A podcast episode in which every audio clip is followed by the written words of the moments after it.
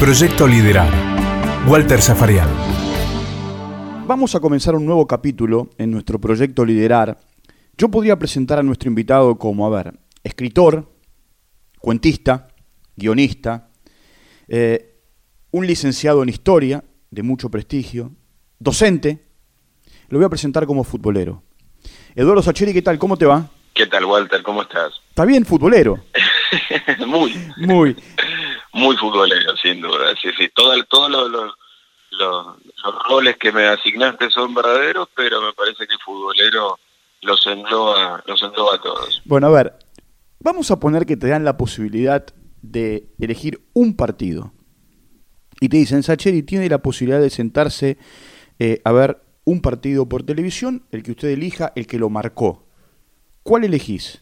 Uh, mirá, elijo uno de la Libertadores 84, Independiente Olimpia en cancha Independiente, el último partido del Rojo en la primera fase de la Libertadores. Eh, no elijo una final, eh, elijo ese, porque fue una gran hazaña del Rojo, perdiendo 2 a 1, se pone 3 a 2 por el final y, endereza esa Copa Libertadores que, va a terminar ganando con una enorme autoridad. Y, me gusta pensar que el fútbol a veces se acomoda en dos segundos o se derrumba en dos segundos. Eh, aún un enorme equipo como el Independiente de Pastoriza del año 84 estuvo en la cornisa y estuvo a punto de perderlo todo. Y me parece que es una, es una linda elección y el último gol Independiente incluye un pase de Bocini que es eh, matemática pura aplicada a los espacios. Sí, no, pero aparte la frialdad de Bocini en una situación límite, ¿no? Porque el partido se iba. El partido se va, lo están marcando, eh, parece como, como camina, como, como lleva el bocho a la pelota, parece que no está viendo nada y está viendo todo. Y, y Barberón lanza una carrera descomunal sabiendo que el Bocha de alguna manera le va a llegar la pelota y Buffarini se desmarca en el área. Eh, pero insisto, funciona todo bien cuando todo podría funcionar mal. Eh, y, y me parece que es una hermosa lección no solo de fútbol, sino de vida. Bueno, ese es el partido que elegís. Yo te siento en un sillón y lo vemos. El gol de Buffarini y toda la acción en el final, el 3 a 2 dando vuelta al partido. ¿Cuál fue el gol que más gritaste en tu vida de Independiente? Uy, ¿sabes qué? Me cuesta encontrarlo en este sentido, porque soy muy de gritar los goles. Entonces, eh, te podría decir eh, en la misma Copa Libertadores, el que le hacemos al gremio, el gol de Burruchaga al gremio en la final allá del 1 a 0 que termina dándonos la Copa. Y uno diría, claro, sí, es lógico. Pero te podría decir que eh, el primer gol a, este, a Central Córdoba de Santiago del Estero, por la última fecha del torneo pasado en cancha independiente, lo grité igual y escuchándome puede decir, no, pero momento, ¿cómo, cómo puede comparar un gol absolutamente intrascendente con, un gol de Libertadores? Pero bueno, eh, para mí una de las cosas maravillosas que tiene el fútbol es que mientras se juega no importa nada más e importa todo, eh, e importa absolutamente ese partido que se está jugando como si no hubiera un mañana y no hubiera un ayer. Entonces, mientras tu equipo juega, lo único que importa es ese instante. Y el gol vale, bueno, vale todo. Vale, vale, vale, vale tiene el valor absoluto de la felicidad más absoluta. Vos sabés que aquel partido en Porto Alegre eh, lo tengo bien marcado en la cabeza. Ese partido no se vio por televisión en la Argentina. No se vio por televisión. No, no se vio no se vio, no, vos fijate, claro, era otro tiempo, ¿no? Hoy, hoy en día sería impensable que no se viera una final de la Libertadores en directo en, en, medio planeta, pero no se vio y, bueno, ahí tenés el, el, el, valor del periodismo, en el sentido de lo que sabemos de él, lo sabemos por los relatos radiales, por las crónicas que se escribieron, definiendo como que fue uno de los mejores partidos de un equipo argentino jamás jugado este, en, en, territorio brasileño. Pero nos queda eso, nos quedan los testimonios. Sí, y con la otra particularidad, que cuando tomabas las crónicas del día siguiente, todos los jugadores tenían 9 y 10 puntos. Cierto, cierto. Sí, sí, sí. Eh, como un... Por eso digo, y lo relaciono con lo que me preguntabas de entrada, Walter, eh, el fútbol es tan finito que sin ese gol de Buffarini, faltando medio minuto en Avellaneda, esa exhibición de fútbol absoluto de Independiente un mes y medio después en, en, Porto Alegre no se hubiera podido realizar porque Independiente se hubiera quedado fuera de la Copa. Vos sos de una generación que creció con Bocini y Bertoni. Sí. ¿no? Por supuesto, eh, de, en diferentes etapas, más con Bocini, ¿eh? porque Bertoni después se fue a jugar a Europa. ¿Qué es Bocini para el hincha de Independiente? Para ese sanguíneo hincha de Independiente. Eh, yo creo que es como, no solo para el hincha independiente, sino creo que es un ícono para cualquier hincha de fútbol, en el sentido de que eh, todos los hinchas deseamos tener ídolos y deseamos, y, lo que los convierte en ídolos a nuestros ojos es su identificación con nuestra camiseta. No solo que sean enormes jugadores, sino que estén muy identificados con nuestra camiseta. Entonces, pensar en un tipo que juega prácticamente dos décadas solo con tu casaca y con la, con la de la selección nacional, que cosecha títulos en ese lapso internacionales, nacionales, que juega hermoso, además, eh, y que se va adaptando a, jugar de otro modo a medida que envejece, además, porque empieza siendo un, un muchachito gambeteador, vertiginoso, vertical, eh, y a medida que pasa el tiempo, va seleccionando sus batallas y, y aprendiendo a poner el cuerpo para que no le roben la pelota y aprendiendo a hacer correr a los demás eh, a partir de jugar en 10 metros cuadrados y seguir siendo definitivo. A cualquier hincha que le preguntes si quiere un jugador así, te va a decir que sí, que lo quiere siempre, que lo quiere para toda la vida. Bueno, en Independiente lo tenemos algo mucho. Y es el de los goles claves, ¿no? Más allá de que el gol en, en, Italia a la Juventus, los goles a River en el Nacional del 78, eh, su participación, a ver, del 72 al 84, en esos 12 años, Bocini participó de todos los títulos de Independiente. Si quiero extenderlo, para no ir a un tiempo más corto, puedo ir al 89. Vos hablas con Alfaro Moreno y te dice que jamás jugó con un jugador que le pusiera la pelota como se la ponía a Bocini. Exacto. Eh, y vos fijate que estás hablando del último Bocini casi en el 89. Y sin embargo sigue siendo absolutamente determinante. Eh, no, es, es, es una leyenda, una leyenda por donde, por donde lo quieras pensar. Eh, a ver, vos con Bocini tenés una relación hoy, no sé si de amistad, pero sí de conocimiento. Al principio cuando lo tenías cerca, ¿qué pasaba? Porque podías romper esa barrera eh, del ídolo del póster en la habitación de pibe o no? No, y te diría que, que hoy cuando me lo cruzo sigue generándome el mismo, el mismo pudor, el mismo respeto, o sea, me encanta que la vida me haya dado la posibilidad de conversar algunas veces con él, de, participar en algún homenaje, de tener una, una charla mirando partido, o sea, lujos que, que la vida me ha dado, pero mi actitud es siempre, eh, estoy en presencia de un tipo que, que se maneja en otra dimensión. Y, y, y, conservo, como, como te digo, ese pudor y ese, y ese respeto casi religioso por el bocha. ¿no? Eso no lo he perdido y supongo que, que no lo voy a perder nunca. Porque vos le escribiste a Maradona, le escribiste a Messi.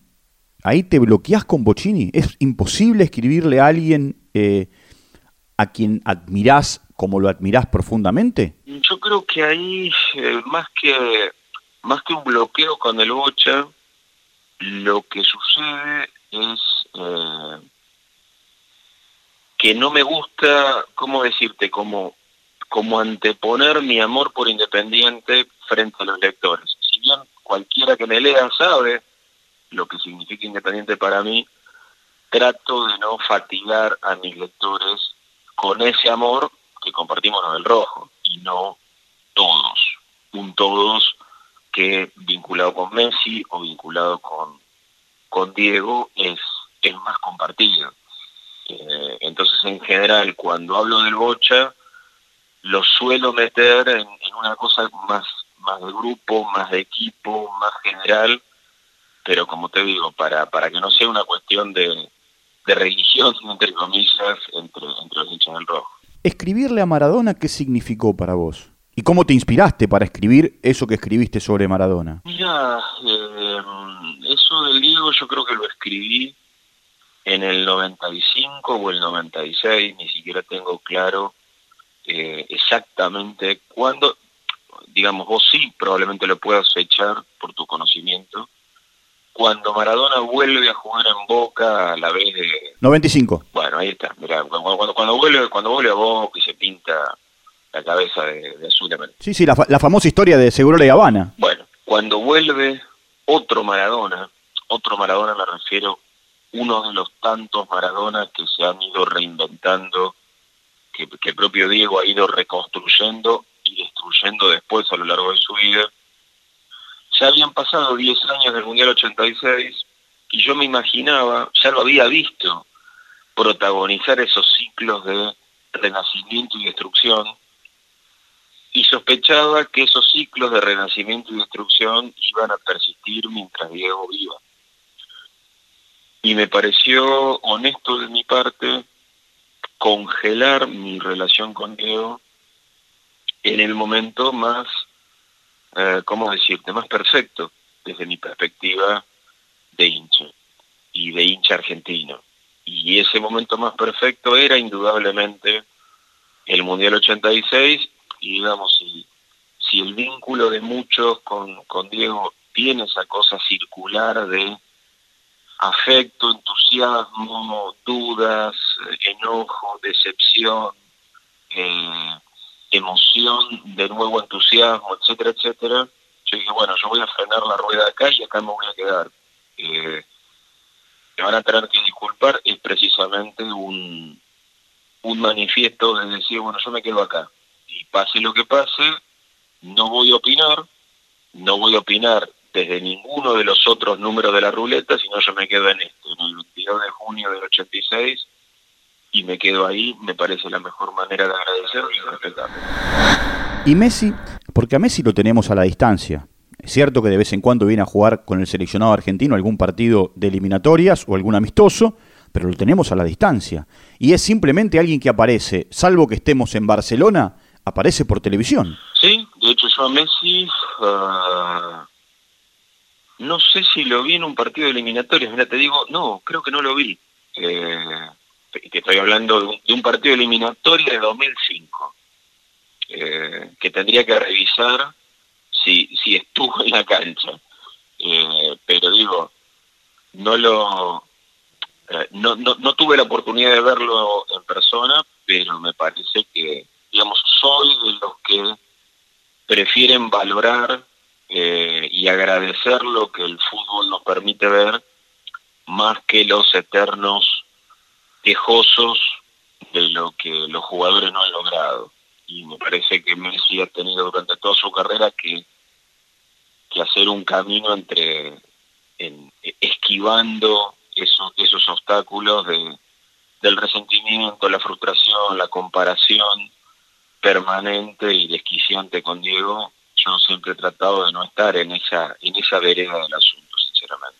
¿El clásico qué significa para vos? ¿Vos sos de los que cuando se da a conocer el calendario de, de partidos, te fijás cuándo se juega o no? ¿O lo esperás? ¿Cómo es la historia con el partido independiente Racing? Uh, mira, mmm, yo supongo que tiene que ver un poco con mi edad y mi crianza, que le doy importancia al clásico, pero no le asigno una importancia desmesurada. Me, cuando digo mi edad y mi crianza me refiero a cuando yo era chico en los 70, eh, mi viejo, por supuesto, que me instruyó en cierto modo de ser hincha independiente y me instruyó en la escala de nuestras rivalidades. Eh, y por supuesto, nuestro clásico local era Racing, y así me lo enseñó, pero el punto de comparación y de referencia que mi viejo me instaló fueron Boca y River, en el sentido de decir, mira, eh, Independiente es el tercer equipo de la Argentina, eh, internacionalmente somos más que ellos, a nivel de cantidad de títulos locales y de hinchas somos menos. Este es el triángulo. Eh, y yo no pude evitar eh, planteármelo de esa manera. Entonces, ¿me interesa el clásico con Racing? Por supuesto que sí. Me encanta ganarlo, me tristeza perderlo. Pero me parece que la escala independiente mm, requiere mm, que nos, ¿cómo decirte? Que los socios y los hinchas estemos bien atentos a, a mirar precisamente a esas dos grandes potencias de la Argentina eh, y a nuestros rivales eventualmente sudamericanos. Creo que en los últimos años eh, mirar muy en cercanos horizontes también ha tenido que ver con que no le ha ido bien. Entonces empezamos a bajar nuestras expectativas y, las dimensiones de nuestra realidad.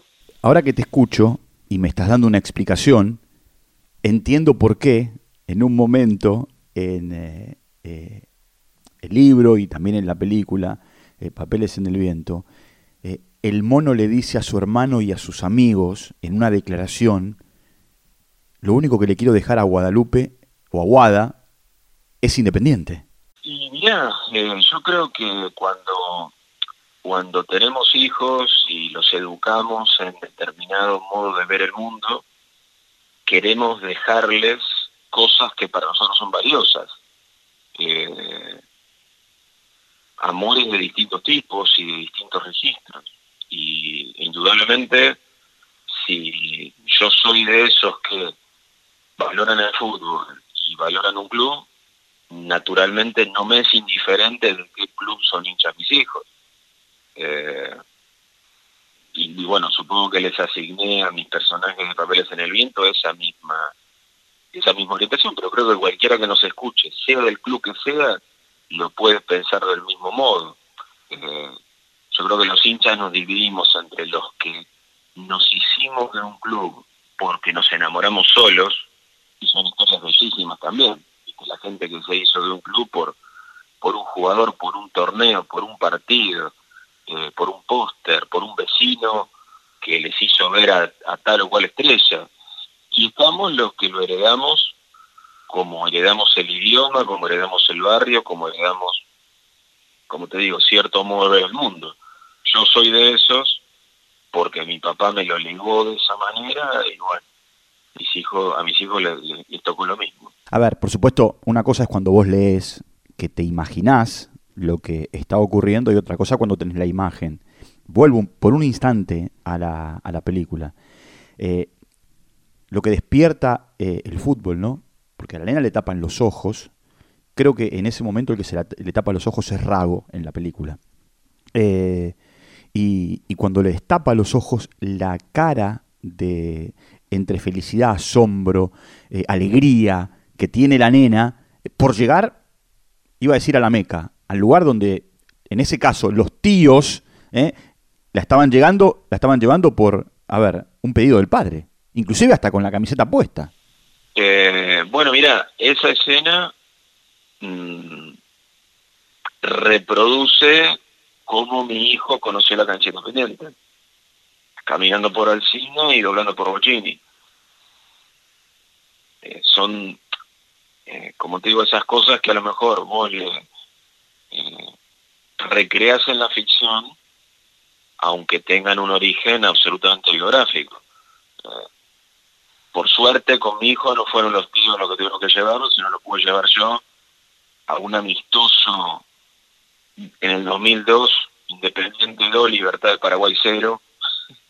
No me acuerdo si los goles los hizo Silvera, quién los hizo, bueno, no me acuerdo. Este, que bueno, él tenía cinco, cinco o seis años y, y recibí autorización materna de, bueno, es un amistoso, empecemos en la cancha del rojo con, este partido.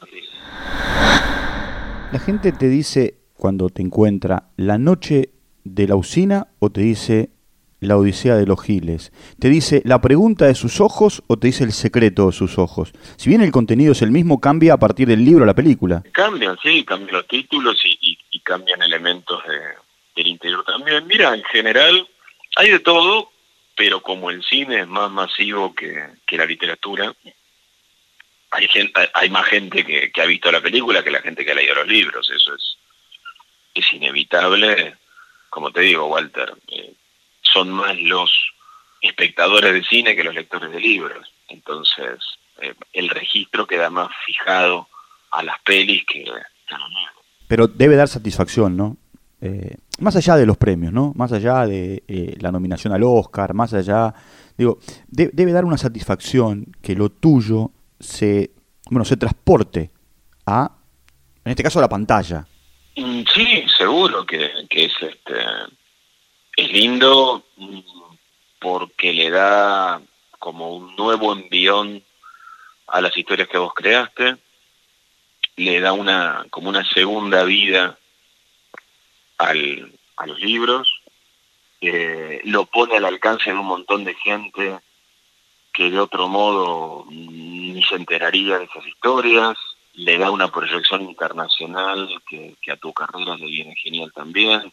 No, desde todo, desde todo punto de vista y sobre todo, por suerte me he topado con, con directores y con productores de, de muy buen de muy buen nivel. Quiero decir, eh, Papeles en el viento, El secreto de sus ojos, La visera de los giles, eh, son películas muy bien hechas. Y en cine el muy bien hecho importa mucho. Quiero decir que en un libro, si bien importa la portada, importa el papel e importa el tipo de letra, no importa tanto. Vos la historia la podés leer eh, aunque se te desarme un poco el libro y aunque la letra no sea la mejor, no cambia tanto. En cambio, una película es realmente un producto industrial y no es lo mismo que esté bien dirigida o no, bien actuada o no, bien iluminada, con buen sonido.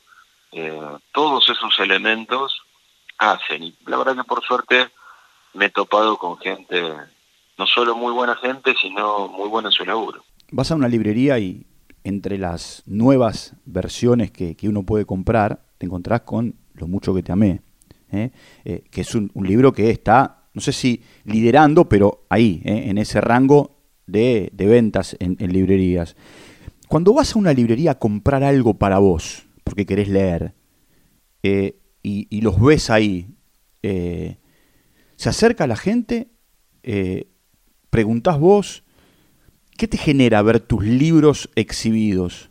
Eh, mirá, me encanta. En general lo que hago cuando voy a una librería es agradecerle al librero que armó las mesas o la vidriera si, si veo que mis libros están, ahí a mano, que suelen estarlo y, lo agradezco porque en, el océano de libros que, que tenés en una librería, en ese feliz océano, bueno, los tuyos son una gota de agua, entonces no es lo mismo que la gota de agua esté en una repisa en el fondo escondida o no esté a que a que a que esté disponible ahí sobre una mesa, como te digo, o en una vidriera, porque quien entra va a decir, upa, mira, eh, hay un libro de este fulano, a ver qué pasa, y eso es, es clave que, que los libreros lo hagan y, y es fantástico, en general lo que hago es eso, ¿viste? agradecer eh, la ayuda porque, porque es clave. Si no,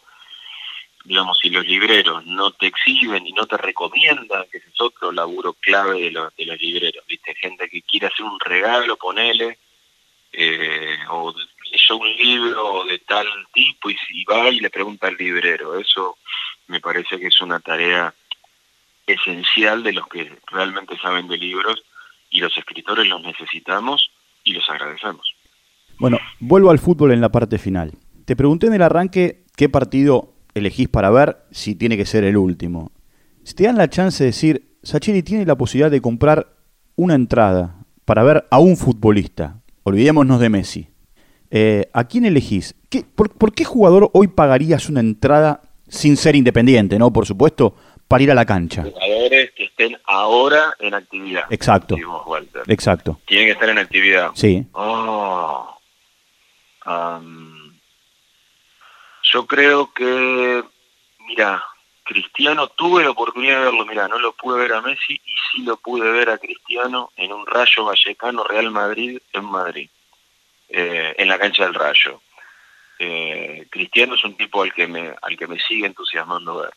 Y mirá que hay un montón de cosas de Cristiano que no me gustan, que, que tiene esa rivalidad con Messi claramente, estoy del lado de Leo todo lo que vos quieras, pero pero me parece que vos fíjate, te, te cito a un tipo que está como Leo ya en la parte no me atrevo a decir final, pero en, en el último tercio de su carrera, claramente. Eh, que es algo que los las nuevas estrellas no me, no me generan. Eh, Lautaro, ponele ahora mientras te digo esto y pienso en una renovación, Lautaro Martínez, probablemente sí. Eh, me gustaría verlo en la cancha, que no lo vi nunca, por obvios motivos de que, con, por portación de cara, en su época de Racing, no podría haberlo ido a ver sin, sin despertar a lo mejor alguna, alguna crítica de, de, otras personas en la tribuna. Pero digo, Lautaro Martínez es un tipo que me gustaría ver en la ver en acción, ver en la cancha que uno ve otro modo de fútbol que no tiene nada que ver con lo que ves, con lo que ves en la tele. Ahora que hablaste de Racing, ¿muchas veces te preguntaron por qué el asesino en El secreto de sus ojos es de Racing? Infinidad, Walter, infinidad de veces, pero lo que pasa es que en realidad hay, una serie de descartes cuando vos estás haciendo el guion eh, vas analizando y descartando posibilidades para no aburrirte, descartamos River, descartamos Boca, descartamos San Lorenzo por diferentes razones y puesto en la disyuntiva de hacerlo de Racing o hacerlo de Independiente, la verdad ni loco te lo hacía Independiente. Eh, o sea, no es una cuestión de endilgárselo a Racing, sino de librar a Independiente, entre comillas, de que el golpeador, violador, asesino fuera hincha de mi club. Fue, fue como una como una idealización defensiva. Idealización digo porque gente buena y gente mala hay en todos los clubes, claramente, pero, pero no quería que quedara asociado el nombre de mi club a, a un tipo, a un tipo así.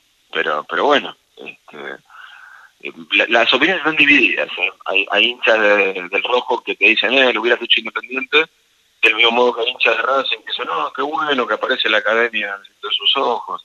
Hay, hay de todo en la vida. Y en el final, te dan la chance de tomar un café con un entrenador. Dicen, Sachir, elija un entrenador de fútbol para eh, tomar un café y charlar el tiempo que quiera de fútbol. ¿A quién elegís y por qué? Ah, creo que a Bielsa lo elijo. Me parece que, que es un tipo que que encarna valores que, a mí me parecen interesantes. Eh, independientemente, y, no te estoy hablando de modos de plantar un equipo en la cancha, ¿eh? aunque también, pero no solo. Eh, me parece que, que hay una hay una complejidad en su modo de ver el fútbol que a mí me atrae.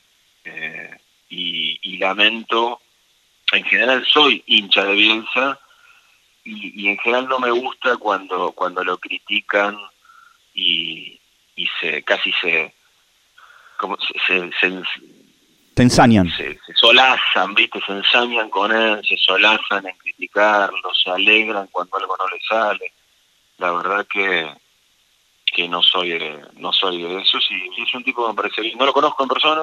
Pero qué le, qué le preguntarías? ¿Te sentás te lo presentan, ¿qué es lo primero que le preguntarías a un, a un técnico como Bielsa? Que te, que te tiene, a ver, eh, intrigado por un montón de motivos, porque por algo lo elegiste. Uh, mira, creo que iría mucho más a, la periferia de, de qué piensa de, del fútbol y, y qué piensa del ser humano en relación al fútbol, que son las cosas que a mí más me interesan, más que, que ¿por qué plantarse con un 4-4-2 o con un 4-3-3? Eh, indudablemente también me interesaría eso, pero me interesaría eh, en un segundo plano, en un segundo momento. Total, vos, Walter, me dijiste que tenía unas cuantas horas para charlar, así que no tengo apuro.